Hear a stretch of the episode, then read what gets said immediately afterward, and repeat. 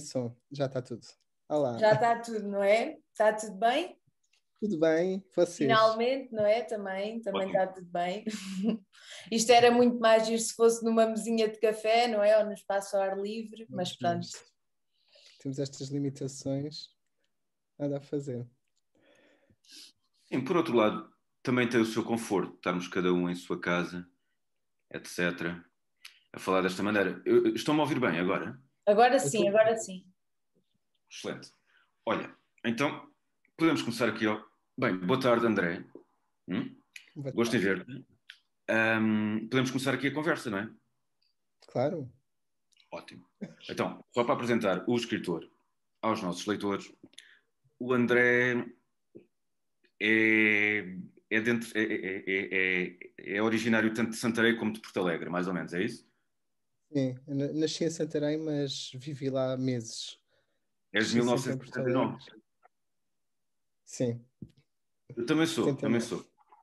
Também sou. A sério? Uh, sim, sim, sim, sim. Prazer. Um, e depois estudaste artes plásticas, basicamente. Sim, estudei nas Belas Artes, escultura, depois pintura, estive lá muitos uhum. anos mesmo. Uhum. E, e, agora, e agora estou a acabar o mestrado em Psicologia. Sim. Também na Universidade de Lisboa. E a escrita uh, foi aparecendo, quer dizer, a escrita profissional, digamos assim, a escrita mesmo aplicada, ehm, foi mais tardia do que, as, do que as artes plásticas. Uh, sim, é, é assim, eu sempre escrevi. Foi. Mas eu não sei quando é que começa a escrita profissional, sabes? Porque nós vamos publicando uma coisinha aqui, depois ali, publica, e, quando, começa, e quando damos por nós. A publicar. Sim. sim, já foi mais tarde, sim. Já, já eu estava a trabalhar como artista plástico, tinha um blog, ainda naquela altura em que os blogs eram a uhum. forma mais fácil de comunicarmos. Estamos a falar de 2000 e De, de publicarmos. 2004, sim, para aí. Sim, sim, sim, sim, sim, sim. Pronto, e depois passaste. Não, mais tarde, passaste a publicar. 2004. Passaste a publicar sim. e agora tens um volume que é de poesia reunida, que sim. se chama A Axila de Egon Schiele. Uhum. Olha, a Joana conhece a tua obra melhor do que eu, embora eu também conheça.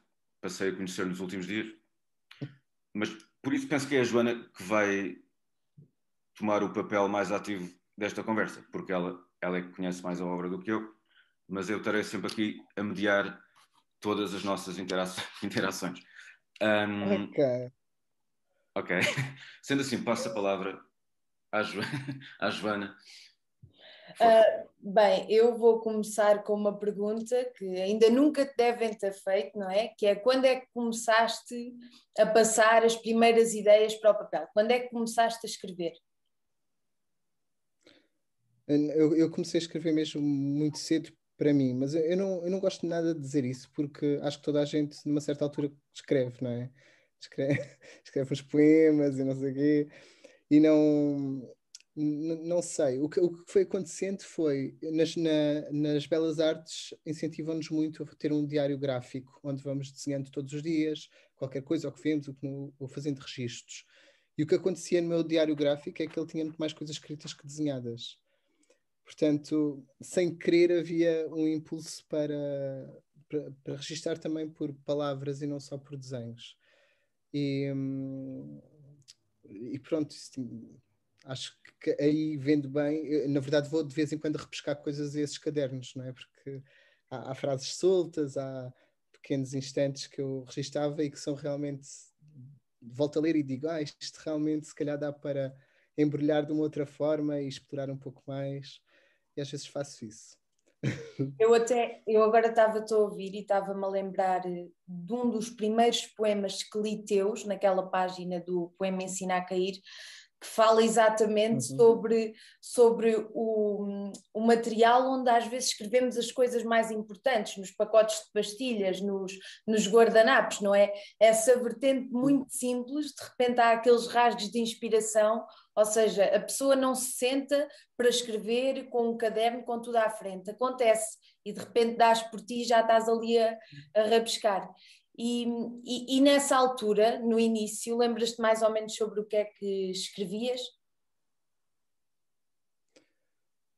Na verdade, tem, tem muito que ver com o que escrevo ainda hoje, que são um, aquilo que me, que me, acontece às vezes coisas muito pequeninas ou, ou instantes. Ou, é como quem tira uma Polaroid, sabes? Assim, uma coisa, um instantâneo, que depois às vezes trabalha um pouco mais, mas são instantâneos essa, esse poema que falas, que é sobre a escrita urgente, eu, é, é, é das tais coisas que eu também li com as artes plásticas, que é, eu gosto muito das coisas que são urgentes e que parece que são muito importantes, mas que são muito pequenas também.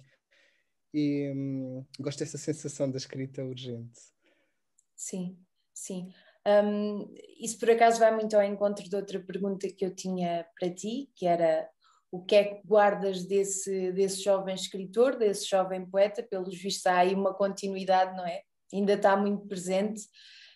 Um, e, e, depois, nesse sentido, eu li numa entrevista tua sobre aquele livro A Arte da Fuga, uhum. um, que é baseado em, em histórias verídicas, que tu mesmo nessas histórias mais conhecidas tinhas sempre a tendência a, a dar uh, o teu ponto de vista, a fazer uma interpretação.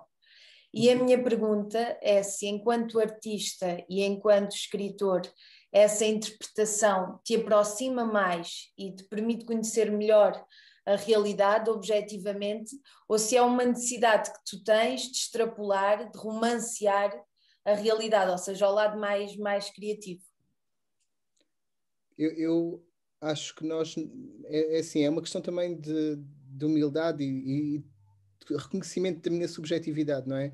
Eu não consigo realmente estar no, no lugar do outro.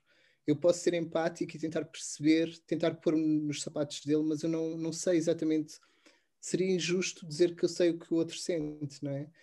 E, e é claro que toda a minha escrita, mesmo quando no ponto de vista de, dessas pessoas que tiveram presas ou que sofreram injustiças de certa forma, é sempre através do meu olhar, não é? Eu não consigo saber o que é que elas sentiram. Mas eu, nesse livro tento me aproximar tanto quanto possível desse sentimento que essas pessoas podem ter sentido, mas eu, eu, na verdade é sempre uma questão subjetiva. E, e eu, eu acho que toda a gente que escreve por mais que entre num personagem, por exemplo, ou conte a sua história, está sempre a ver pelos seus olhos e pela, pelas suas pelos seus filtros, não é? Não. Penso eu. Que há ali um lado que nós não conseguimos nunca aceder. Eu, eu, eu é tive um, um, professor, um professor de filosofia que, que nos dizia que a verdade, eh, nós nunca conseguimos chegar à verdade. Ah, nunca conseguimos perceber realmente um, a realidade em si, porque a verdade é uma coisa que está no meio, está no meio de duas pessoas e nós uhum. só chegamos a nós, tentamos chegar ao outro, mas chegar à verdade é impossível, porque nem um nem o outro lá chegam, está ali muito no meio, não é? Mas eu acho que tu és uma pessoa muito consciente um, e muito lúcida nesse sentido, e só essa noção de que não consegues lá chegar demonstra que se calhar és das pessoas que está mais próxima do outro, não é? Através dessa própria consciência. Bem, isso deixa-me feliz, se isso for verdade. Mas sim, mas eu acho que nós devemos ter essa consciência, não é? De, devemos tentar ter, porque sim, na, na, verdade também dá um desconto ao outro, de certa forma. Se calhar eh, o nosso julgamento não é tão certo assim, então há assim um dá um espaço de manobra para a verdade existir ali alguns, sim, dessa forma, talvez. Um, outra questão é relativamente ao tema, ao tema da fuga, que é um tema que eu também vi muito presente na tua obra, essa questão da fuga, que também está muito relacionada com, com a busca pela identidade Um, queria te perguntar se tu achas que essa urgência da fuga parte de um, de um desconforto uh, e da não autoidentificação ou se, se essa necessidade de nos evadirmos só já acontece quando realmente nos conhecemos. Essa, eh, essa história da, das fugas, isso tem, tem uma história por trás que, que, tem, olha, tem que ver com uma relação que eu tinha e que era bastante tóxica, não é? E, e um dia disse: Olha, é hoje, não quero saber mais, vão embora. E, e eu levei uns quantos objetos, uma pequena mala, e, e, um dos objetos que eu meti era um livro que tinha comprado na Feira da Ladra sobre uh, grandes fugas, grandes evasões de prisões e coisas assim. E aquilo fez-me um sentido. E, e, mais tarde, quando voltei a olhar para o livro, pensei: olha, eu tenho alguém comum com estas pessoas. Eu estava numa situação que era inconcebível, na qual eu já não conseguia ser uh, eu, ou não conseguia estar bem. E então eu fiz o possível para me escapar dali.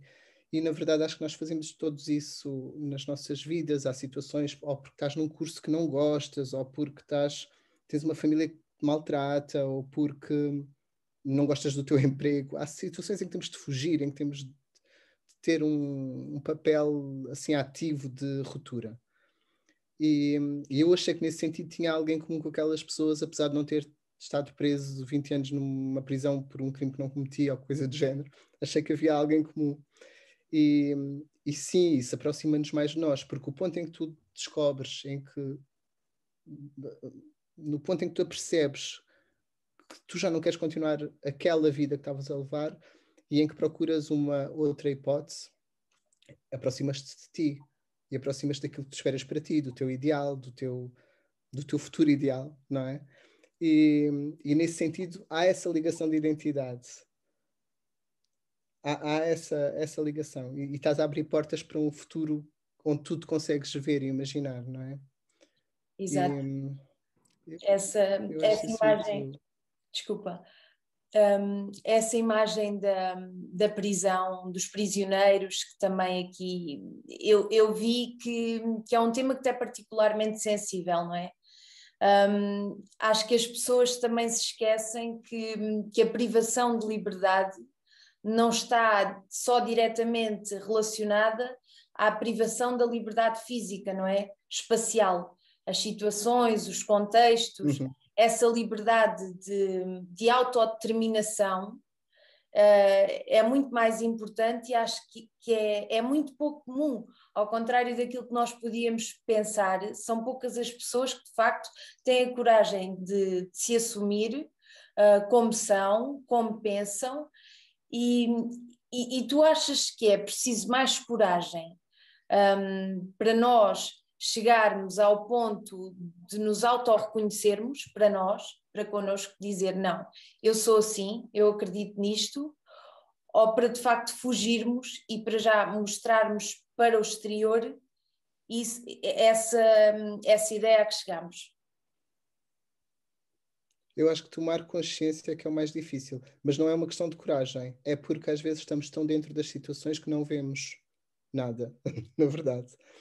Um, e é muito comum. Uh, isto é verdade para milhões de situações. Eu, eu, eu, vejo pessoas que às vezes estão em situações que podia, podiam só mudar uma coisinha na sua vida e aquilo já ficava direitinho, mas elas não têm aquela consciência, não é? Às vezes um, é preciso ver um bocadinho de fora, é preciso uma certa distância, é preciso um questionamento que é, é difícil de haver. Não é, não é uma questão de coragem mesmo, às vezes é não ter feito a pergunta certa, não fazermos a nós a pergunta certa. E, mas é mais difícil essa consciência do que propriamente depois tomares um passo, ou, não é? Sim. Quer dizer, acho eu. E tu achas que tu achas que isso se torna mais fácil um, com a idade?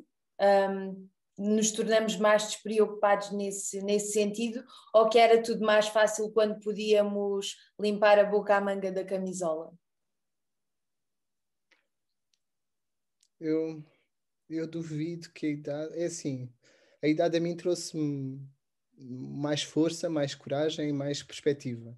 Mas eu não sei se é sempre assim, porque há pessoas que também vão ficando mais cristalizadas, isso também pode acontecer, não é? Com a idade, hum, queres correr menos riscos, por exemplo, pode acontecer isso. Portanto, eu não sei se tem a ver com a idade, não, não tenho a certeza disso. Acho que são pontos da vida da pessoa, situações que acontecem que nos desequilibram de certa forma e que nos fazem repensar. Isso pode acontecer em qualquer altura e das maneiras mais imprevisíveis.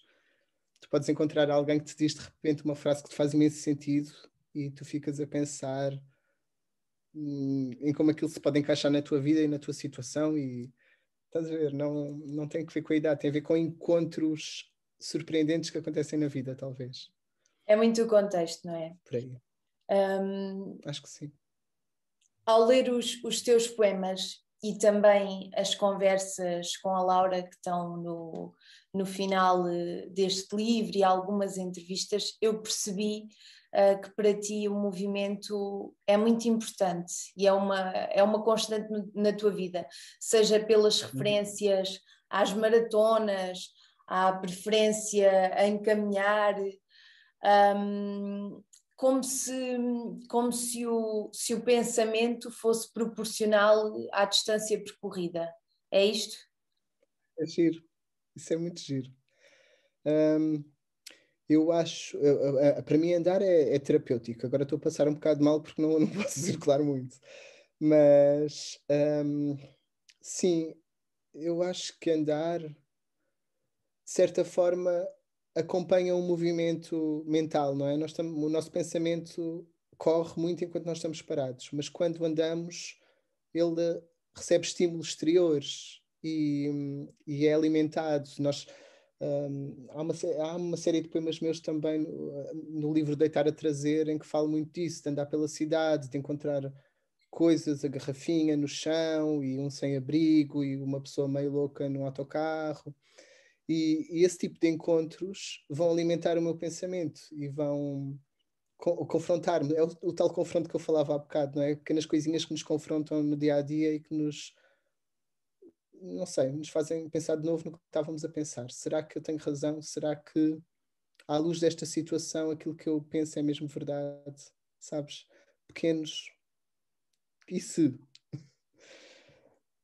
Sim, sim, essa, essa problematização constante, não é? Que também só con consegue sim. ser eh, possível a partir do momento em que há esses estímulos, não é?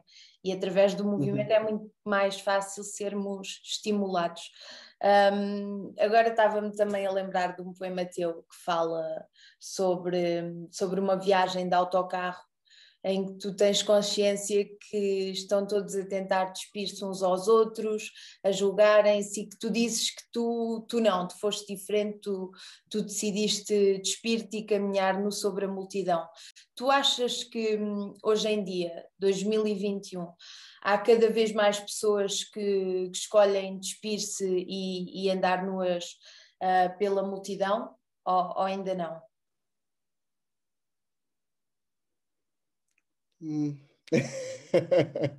2021 é para um ano particularmente complexo, mas não, não, mas uh, não, não, sei, sabes? Houve, há sempre, em todas as épocas, há pessoas que fazem isso e, e, e acho que é, é, circunstancial. Acho que hum, depende muito da, da tua circunstância poderes fazer isso, assumir-te mais, mostrar-te mais, sem medos depende muito da família onde estás, do emprego que tens, do país onde vives. Tudo isso um, concorre para que tu tenhas mais força, mais autoestima, mais um, possibilidades de seres tu. Um, tu ou todos nós. Uh, por isso, eu, um, duvido também que seja, é, é, tal coisa, duvido que seja a idade, duvido que seja o ano em que estamos uh, tem a ver com a modernidade. Eu acho que em todas as épocas houve pessoas que foram muito livres, não é? Que viveram de uma forma muito livre. A questão é que tem a ver com o contexto, penso eu. Quero acreditar que sim. É uma, é uma pergunta complexa, não é? Também é uma resposta que hum, nos faz tirar o, o tapete a nós próprios. Eu acho que hoje há uma, há uma falsa sensação de liberdade, não é? Um, nós achamos que realmente que é tudo muito mais fácil, que, que, que, somos livres em muitos, em muitos sentidos, mas talvez nos mais importantes ainda seja muito complicado um, assumirmos e, e, e mesmo que o façamos, não nos deixarmos influenciar pelo exterior, não é? Pelos estímulos do exterior. Sim, a situação dos autocarros, isso, eu, escrevi isso numa altura em que eu andava mesmo muito autocarro e havia dias em que aquilo me estragava o dia todo, porque aparecia, uh, pá, não sei, pessoas que é, opá, mandavam umas bocas muito horrorosas e criticavam os outros, ou que logo de manhã estavam muito mal dispostas, e aquilo entra-nos assim, pelo menos se fores uma pessoa com uma pele assim sensível, não é? às vezes estar a ouvir uma pessoa com muito má energia, aquilo estraga-te completamente amanhã ou ao dia. E, e irritava-me, na verdade, sabes? Um, uh, acho que também era por isso que eu escrevi imenso, escrevi várias coisas sobre autocarros e sobre as pessoas que os frequentavam. Um, não sei. E nessa... Não, não, não, é ótimo. Mas mas nesses momentos tu por acaso tinhas, tinhas vontade de intervir? Alguma vez te apeteceu dizer alguma coisa, chamar aquelas pessoas à razão? Alguma vez o fizeste ou nunca? Eu acho que se deve intervir em certas situações. Eu, olha, eu vou dizer uma situação em que não intervi e que eu ia com o meu filho, ele ainda era muito pequenino, tinha para aí 5 ou 6 anos e eu depois de ir buscar à escola já vinha, epá, é um cansaço, uma coisa, sabe? Já estava assim mesmo, sem paciência para nada. E entrei uma vez num supermercado ou numa frutaria, uma coisa, um sítio pequeno, e vi alguém a, a ter uma conversa, epá, um discurso muito racista, sabes? Para com a pessoa que, para com outra pessoa que lá estava no cliente. E eu fiquei um bocado horrorizado, mas paguei, saí, e quando saí o meu filho diz-me assim, olha lá, porquê é que tu não disseste nada? Tipo, porquê é que tu. Sim, porquê é que tu não disseste à, à senhora que ela não podia falar assim para a outra senhora? E eu fiquei com uma vergonha, porque ele tinha toda a razão, eu devia ter dito, sabes? Só que às vezes tem a ver com o cansaço com que nós estamos e com o ambiente, e tu pensas, eu vou aumentar ainda mais a raiva que ali está e vou adensar uma situação que já está densa e, e má. Mas ele tinha razão, eu devia ter dito qualquer coisa, não é? Devia ter eh, defendido aquela pessoa e senti-me muito mal. Quando... E, aliás, estou a lembrar-me disto e já passaram alguns seis ou sete anos sobre este momento. Eu acho que às vezes devemos dizer uh, e pronto, mas nem sempre temos energia. Eu, eu acho que com, com a idade adulta uh, vem, vem, vem muito esse, esse, esse comodismo, esse conformismo. Tu agora estavas a falar no, no teu filho, eu também tenho primos pequenos e vejo que eles são muito mais reativos. Uh, para já as crianças têm, têm uma noção da, das justiças e das injustiças um, que, eu, que eu acho de louvar.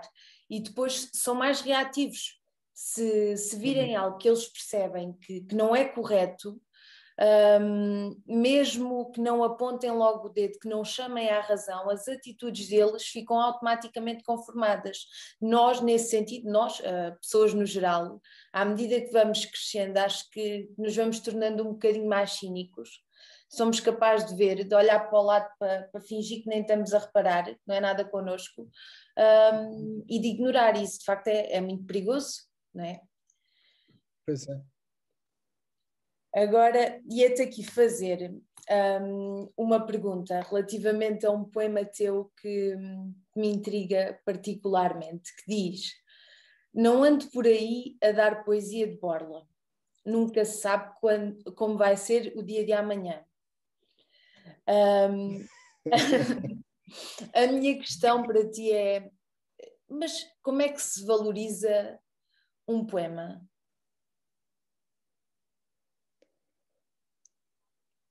O que valoriza o poema é conseguir comunicar com o leitor. E a questão é: se tu sabes à partida que aquela pessoa não vai perceber nada do que tu estás a dizer. Isto não tem só a ver com poema, isto tem a ver, de certa forma, com os teus sentimentos. Se tu estás a abrir para uma pessoa que não quer saber, que não vai ouvir, estás a dar poesia de borla. Um, nesse sentido, assim. E, um, e isso vai-te moendo por dentro, não é? E, um, não sei, olha, eu passei a usar, eu, eu, escrevi esse poema e passei a usar essa expressão a toda a hora, de género. ah, não vou estar a dar poesia de borla. Oh, estar a discutir com ele é dar poesia de borla. Estás a ver? Um, nesse sentido. não sei, acho que o poema, às vezes, estou a pensar nisto agora, só porque me perguntaste isso. Talvez eu, às vezes, use a palavra poema para falar de uma forma de comunicar de, de uma forma honesta de comunicação. Penso que talvez eu faça isso. Agora não sei se é sempre verdade, mas tu falaste, fizeste essa pergunta e eu fiquei a pensar que se calhar eu faço isso. Eu por acaso. O problema não é só aquele aquelas características, é uma comunicação honesta.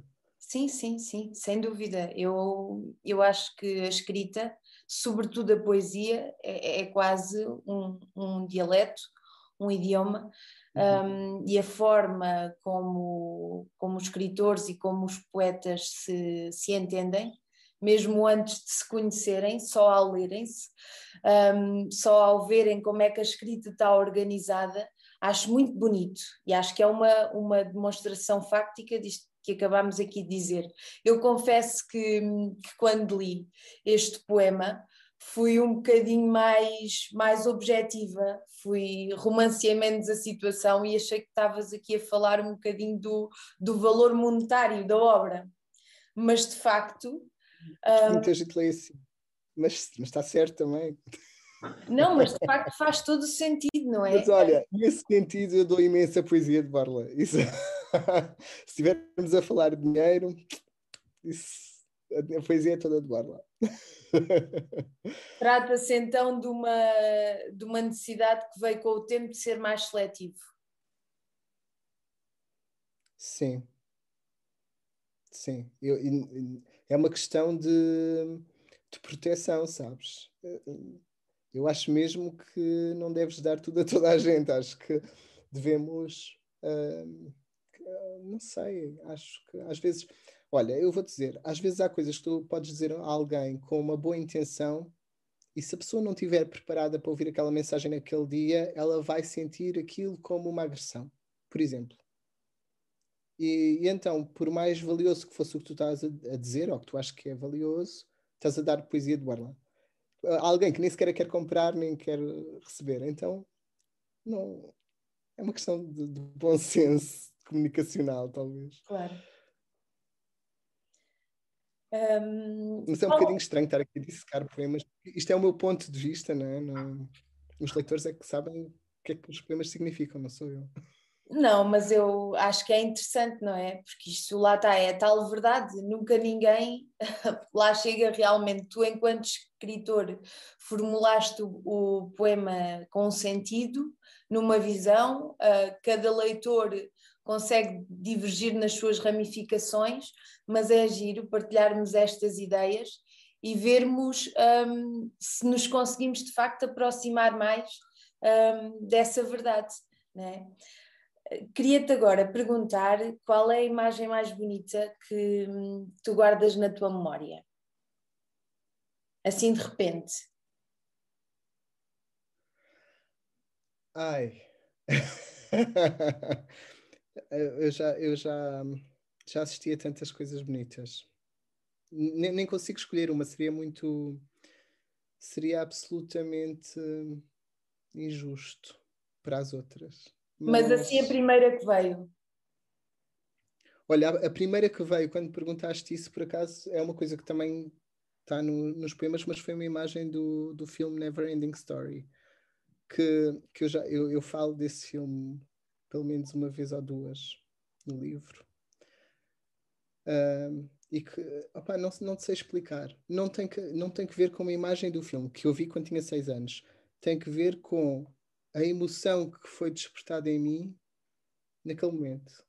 Eu acho que as imagens bonitas têm sempre um bocadinho isso, não é? Não, nunca é a imagem em si que é bonita, tem, tem que ver com a nossa leitura naquele preciso momento. E mais uma vez é uma coisa de circunstância que junta ali tudo num, numa sintonia perfeita. Isso, as imagens bonitas são isso, mas, mas tenho tantas, não, não consigo. É um bocadinho também como, como as pessoas, não é? Como as pessoas e como os livros, que eu acho que é o mais próximo que existe das pessoas é tal história, nós chega a, uma, chega a uma fase, não é? Às vezes quando passamos tempos e tempos sem estar com alguém, podemos já não nos lembrar eh, da voz, do cheiro, dos traços exatos, das exatas palavras que trocamos, mas a forma como elas nos fizeram sentir, nunca esquecemos, não é? Está sempre muito presente. E, e olha, com os livros acontece uma coisa que é, que é hum, que também tem a ver com esta circunstância e com estes momentos mágicos, que é quando um livro te toca imenso, lês numa fase da vida em que aquilo faz todo o sentido e aquele livro transforma-se numa mensagem incrível, um momento perfeito. E quando tu voltas ao livro uns anos depois, é se calhar já não lês da mesma maneira, já não te parece tão bom, já não. aquela sensação já não existe assim tanto. Opa, porque são momentos, é um encaixe perfeito às vezes. Oh, também acontece com os filmes, não é? Ver um filme na altura em que tu precisavas mesmo de conhecer aquelas personagens é super importante, não é? Depois desaparece às vezes um bocadinho a magia, mas olha. E nunca, com as pessoas também. Nunca voltes ao lugar onde foste muito feliz, não é? É isso. Perde ali aquele. Eu acho que só a magia, só o brilho da primeira vez da, da primeira leitura, da primeira vez que se vê um filme, de um, de um primeiro encontro com alguém, só isso torna logo a situação mágica uh, a 70%. Pois o resto é o que tu fazes do contexto, mas quando lá voltas, esses 70% já, já não estão lá, já foram. E ou tu consegues de facto reconstruir outra coisa, ou então ficas profundamente desiludido. Por acaso, tinha, eu, tenho, eu tenho um poema sobre isso que se chama Regressar à Casa que já foi da avó e que tinha a ver com isso. Que, e, e foi uh, uma das minhas avós tinha falecido e, e eu, uns meses depois, voltei à casa dela onde nunca mais ninguém tinha entrado desde então. E que estranho, parecia que tinha desaparecido tudo lá, sabes? E estavam as coisas, eu, eu falo dos frascos de pickles nas prateleiras, etc. Porque as coisas estão lá, mas alguma coisa tinha ido embora. E hum, é estranho. Um, quando olhas assim para o futuro, qual é a imagem que gostavas, gostavas de ver? Olha, no futuro agora, o que eu gostava de ver era, sinceramente, era as pessoas a poderem andar na rua e a abraçarem-se e a cumprimentarem-se como deve de ser gostava mesmo muito disso. Às vezes tenho assim medo que nunca mais volte a acontecer. E, e na, na verdade gostava mesmo. Estou desejoso que o mundo volte a ser assim, um sítio mais seguro nesse ponto de vista. Eu também tenho, tenho muito medo. Eu acho que nós não vamos não vamos desaprender de abraçar, nem de beijar, nem de acarinhar, porque creio que isso é tão, tão natural à nossa espécie, um, não se desaprende, quase como andar de bicicleta. Mas tenho muito medo do impacto que, que isto vai ter nas, nas gerações mais novas. Vejo, por exemplo, a minha afilhada, uhum. Que quando, quando a pandemia chegou era uma menina de 5 anos. Um, agora vai, uh, vai fazer os, os seis anos e e, às vezes um, estamos a sair de casa e ela diz logo a máscara. Chega ao pé da minha avó e nunca abraça a avó, quer lhe dar um beijo e ela, não, avó, não pode ser por causa do Covid. E isto assusta-me. Por um lado é de género, é uma Sim. miúda consciente, mas por outro lado assusta-me muito, muito mesmo. Tornou-se natural para ela, não é? É. Um, João, não queres intervir, fazer alguma pergunta? Estás aí super calado. Quero, quero. Estava, estava a deixar-vos a falar, que estavam a falar lindamente. Mas, uh, sim, queria fazer duas ou três perguntas ao André. Um, ontem estava a ler aquela tua conversa com a Laura um, e, e, e, explicas lá um, um, uma ideia de Lisboa que tu tinhas antes de vir para Lisboa, que era da Lisboa dos assaltos e suja. Uhum. Uh, mas isso, é, isso pareceu-me que vinha influenciado pelas notícias, não é? Mas depois há a Lisboa da literatura e, do, e das artes, que é a Lisboa, que é a cidade branca e não sei quê, e a luz de Lisboa e uhum. essas coisas todas. Então, e encontraste as duas verdadeiramente quando cá chegaste também, suponho. Isso é uma, uma pergunta gira. Eu, eu vim à procura da, da, da Lisboa dos artistas, um, mas depois vinha, eh, não sei, injetaram-me com esse medo da outra Lisboa, e na verdade a Lisboa que encontrei e que demorei algum tempo, demorei anos a encontrar, um, não era nenhuma das duas. Era uma Lisboa minha que eu fui construindo à medida que fui conhecendo e que, na verdade, é mais bonita que eu podia imaginar, sabes? Uh, eu passei a gostar muito, muito de, desta cidade, mas foi foi uma descoberta, estás a ver? Foi uma descoberta e, e, e na sua natureza mais mais verdadeira, estás a ver? Nem é Lisboa do, do, do cartão para o turista que não acha assim tão interessante, é só gira para quem cá está uma semana, nem é aquela Lisboa. Opa, não sei, acho que, ah, na verdade, acho que neste momento Lisboa para mim é uma cidade encantadora. E digo-te, eu, eu, vivo em Campo Bonito. Como, como? Sentes-te já natural? Não, sinto-me absolutamente daqui. Sim, agora sinto-me daqui. Hum. Porque esta pessoa que eu agora sou não existia noutro sítio, nem podia nunca existir. Hum. Então foi como se a cidade tivesse crescido à medida Porto. que eu também cresci, ou se tivesse desenvolvido à medida que eu me desenvolvi. Sim, mas podia existir no Porto também, ou, ou noutra grande cidade. Sim, sim, mas cresceu comigo, estás a ver? Cresceu comigo aqui. E Lisboa também cresceu à medida que eu ia crescendo. Acho que hum, não, acho que vivi aqui boa, bons momentos e, e isso fez-me gostar da cidade.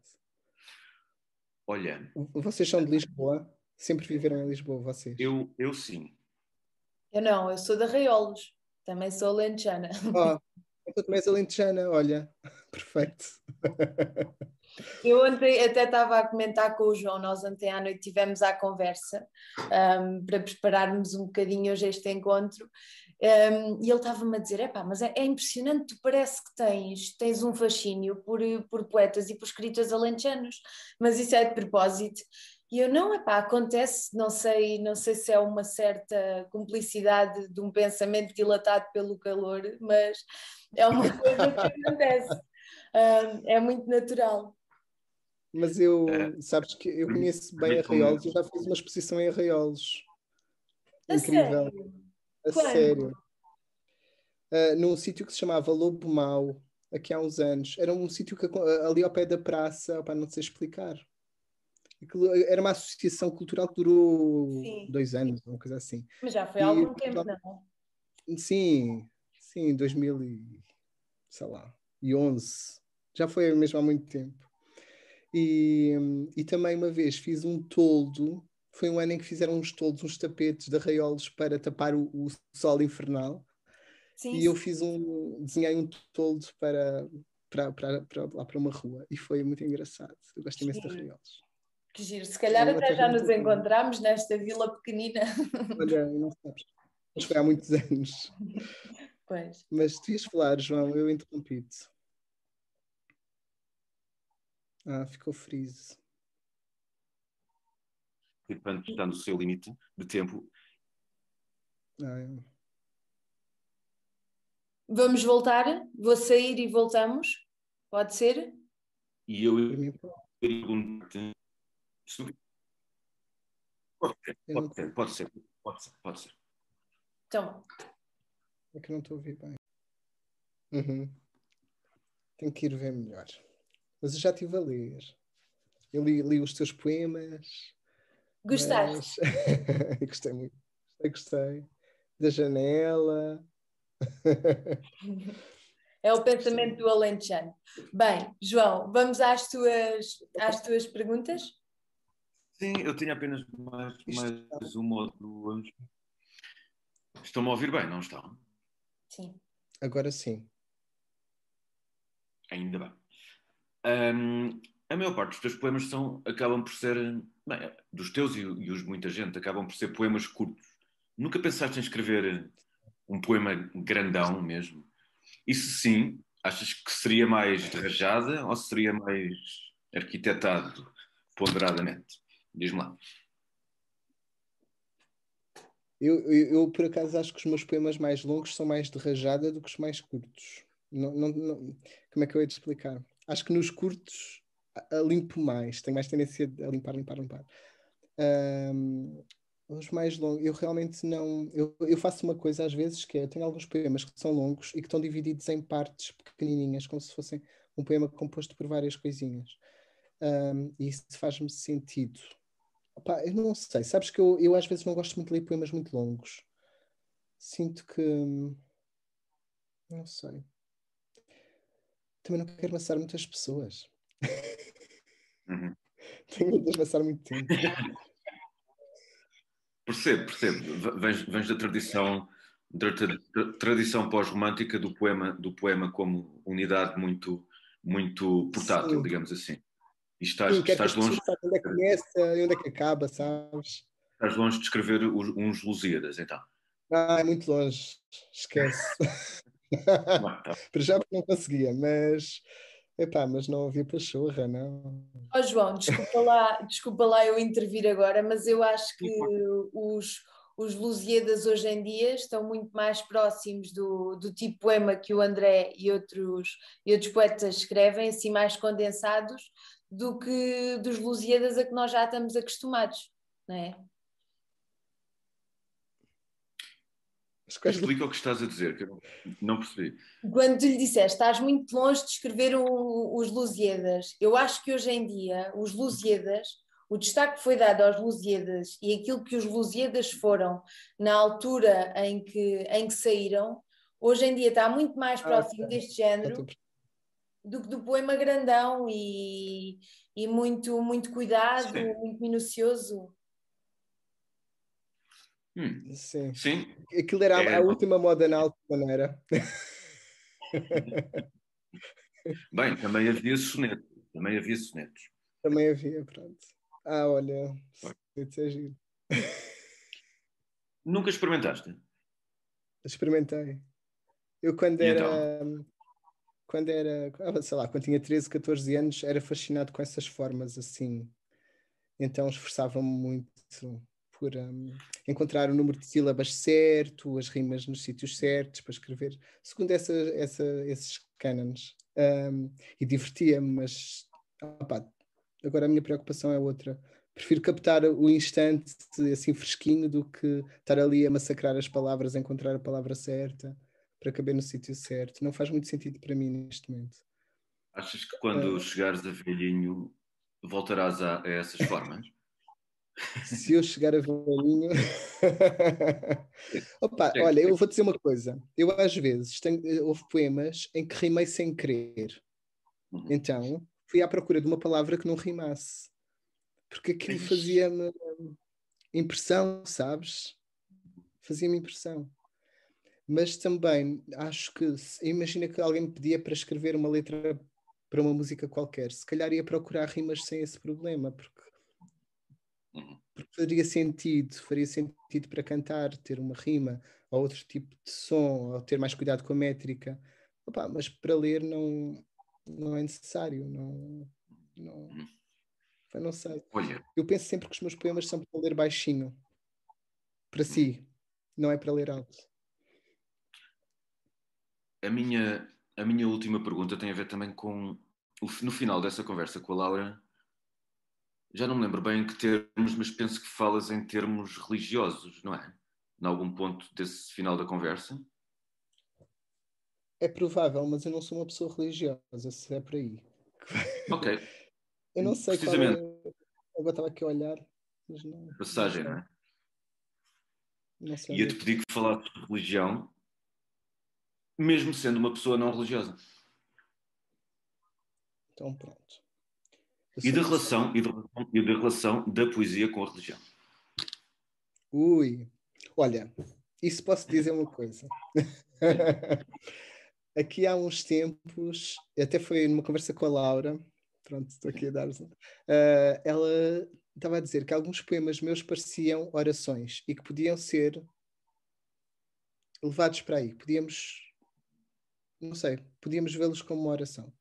E eu pensei que faria sentido para mim criar um livro de orações, apesar de eu não ser uma pessoa, uh, sei lá, na verdade o meu problema é, é o meu problema, entre aspas, é que não sou verdadeiramente crente em Deus. Eu até me sinto uma pessoa espiritual. Não sei se é possível uma coisa, estás a perceber, Sim. mas não. Mas, ao mesmo tempo sou uma pessoa, não sei, tem, tem que ver com uma lógica que, que, que me faz não acreditar, estás a ver? Um, um sentido. Mas eu sou uma pessoa, de certa forma, espiritual. Então faz sentido para mim a ideia de oração, mesmo que não faça sentido para mim seguir uma religião. Ok? Faz-me sentido organizar os meus pensamentos falando com algo que, que me podia transcender. Agora, acreditar que essa, essa transcendência criou o mundo já é um bocado forçado para mim, entendes? Não... Mas. Sim, mas, estás a, mas a, a ideia de oração é estás a descrever padrões uh, relacionados com a religião, e já agora, quando dizemos religião, não temos de a, a pensar em termos de uh, uh, criatura que criou o mundo, a entidade que criou uhum. o mundo, não tem que ser só assim. A, apenas a ideia de oração que estavas a descrever basta para falar de religião, portanto, acho que estás perfeitamente em paz com o tema. Não, estou, estou, não sou. Estou em paz com o tema estou em paz com o tema. Agora, nem saberia que religião é que estás a perceber? Apesar de ter sido batizado e tudo isso, eu não, não sei qual é que é a minha religião, uh, mas faz-me sentido a ideia de oração. Nesse sentido, acho. Ah, mas há realmente há um poema aqui que diz que Deus fechou, abriu as, as janelas do mundo. Tipo, sim, eu, eu, eu às vezes falo de Deus, é certo, mas, mas pronto, não, não me sinto uma pessoa religiosa. Muito bem. Joana, alguma pergunta mais que tenhas a fazer? Só uma última agora a propósito desta ideia de Deus que eu estava-me aqui a roer para vos deixar falar e para não, para não perturbar, mas tu não achas que, que até podes ser algo de religioso no sentido em que podes não acreditar que existiu um Deus que criou o mundo, que é responsável por todas as grandes maravilhas, mas só o facto de reconhecer na, na história da religião, na história de um Deus, uma história bonita, uma história que te inspira, dá força, muitas vezes até, até te permite uh, desenvolver poemas a partir dessa ideia. Tu não achas que isso, uhum. em certos termos, também pode significar ser religioso? Acho que faz sentido o que estás a dizer. Acho que faz sentido. Eu, quando penso em religião, eh, eh, são ideias tão diferentes, não é? Porque uma ideia é Deus, outra, outra ideia é ser-se espiritual e outra ideia será seguir uma religião que já, já, já comporta uma série de regras ou uma série de, de crenças. Não é só acreditar em Deus, é acreditar em todos os princípios que dada religião professa, não é? Isso já é mais difícil para mim. Um, por isso, nesse sentido, não serei religioso, mas a ideia de Deus agrada-me em, certa, em certos aspectos, dá, dá um sentido, embrulha algumas ideias de uma forma que, que, me parece adequada, não é? Mas, mas acaba um bocadinho aí. Porque eu, eu acho que acho que há diversas formas que se adaptam a, a cada pessoa de viver a religião. Talvez, e isto pode ser um preconceito meu, mas talvez o caminho mais fácil é de facto acreditar que existiu um Deus que criou, que é responsável, depositar nesse Deus uh, todas as nossas todas as nossas fés, todas as nossas angústias, esperar que ele resolva, isso, a meu ver, é talvez a ideia mais fácil. Volto a dizer, talvez seja um preconceito meu. Acho que é mais difícil, mas igualmente válido, quando tu tens consciência de que se calhar esse Deus não existiu, um, não criou tudo, uh, não é responsável por aquilo que te acontece, mas de alguma forma é uma história bonita que te ilumina e que tu permites que te guie e que te oriente. Uhum. E acho que isso, a meu ver, também é uma forma de religião. Viver a religião. Mas eu, eu acho que a parte, é uma das partes em que eu não, não que não faz muito sentido para mim é o, a parte em que me desresponsabiliza a mim, sabes? Aquela ideia de vais ver, confia em Deus que tudo vai acontecer melhor. Eu não consigo confiar assim nesse é o, ponto de vista. O da Virgem Sou não muito... corras. É, não corras, sim, faz-me imensa impressão, porque eu sinto-me mesmo responsável pelas, por tudo. Um, eu, olha, eu posso ler um poema? Sim, é que sim. eu tenho um que fala disso. Sim. Então eu vou, eu vou. Porque eu até tenho este aqui uh, porque fala mesmo disto. Então é assim: se é a minha vida, é a minha responsabilidade. Imagina um Deus que dorme enquanto um rio de lava destrói aldeias inocentes. Eu sou Deus, o vulcão e a aldeia. E, hum, pronto. e, hum, é, e, e eu sinto isso assim, sinto que não há ninguém a vigiar. As coisas são causadas por mim e eu também recebo depois o que acontece, sabes? É como como se eu tivesse, não sei. Uma simbiose com o mundo, não é? Sim, simbiose com o mundo. Olha, boa. Sem, sem grande mediação divina, não é? Uhum. Bem, eu, eu podia ficar aqui mais horas a fio, mas acho que, acho que já tivemos aqui uma conversa muito interessante. Já tocámos aqui em, em pontos cruciais que nos permitem não só conhecer a tua obra, um, o processo criativo, os pontos de inspiração, mas também o artista para além da obra, não é? Às vezes é difícil para nós, enquanto, enquanto leitores e enquanto admiradores, conseguirmos distinguir o artista da arte, e acho que isso também é muito importante. Um, agora, por fim, tu já nos leste esse teu poema, mas não sei se não tinhas pensado noutro para, para nos deixares. Deixa eu ver. Hum, olha, vou ler um que fala do meu filho. É pequenino. Claro, é pequenino, são todos pequeninos. O meu filho a mostrar-me a cicatriz do pão. O meu filho a perguntar se consigo pensar em duas coisas ao mesmo tempo. É só assim. pequenino, pequenino. Mentira. Olha, gostei muito da conversa. Ficamos com isso para a despedida, sim. Ficamos bem. Também eu. Bem, Obrigada, obrigada ao João. Muito obrigado, muito obrigada obrigado. a ti, André. Um, muito obrigado.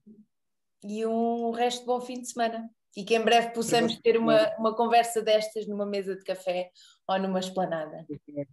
É isso. Então vá, até à próxima então. Bom até trabalho. Obrigada. Fiquem bem.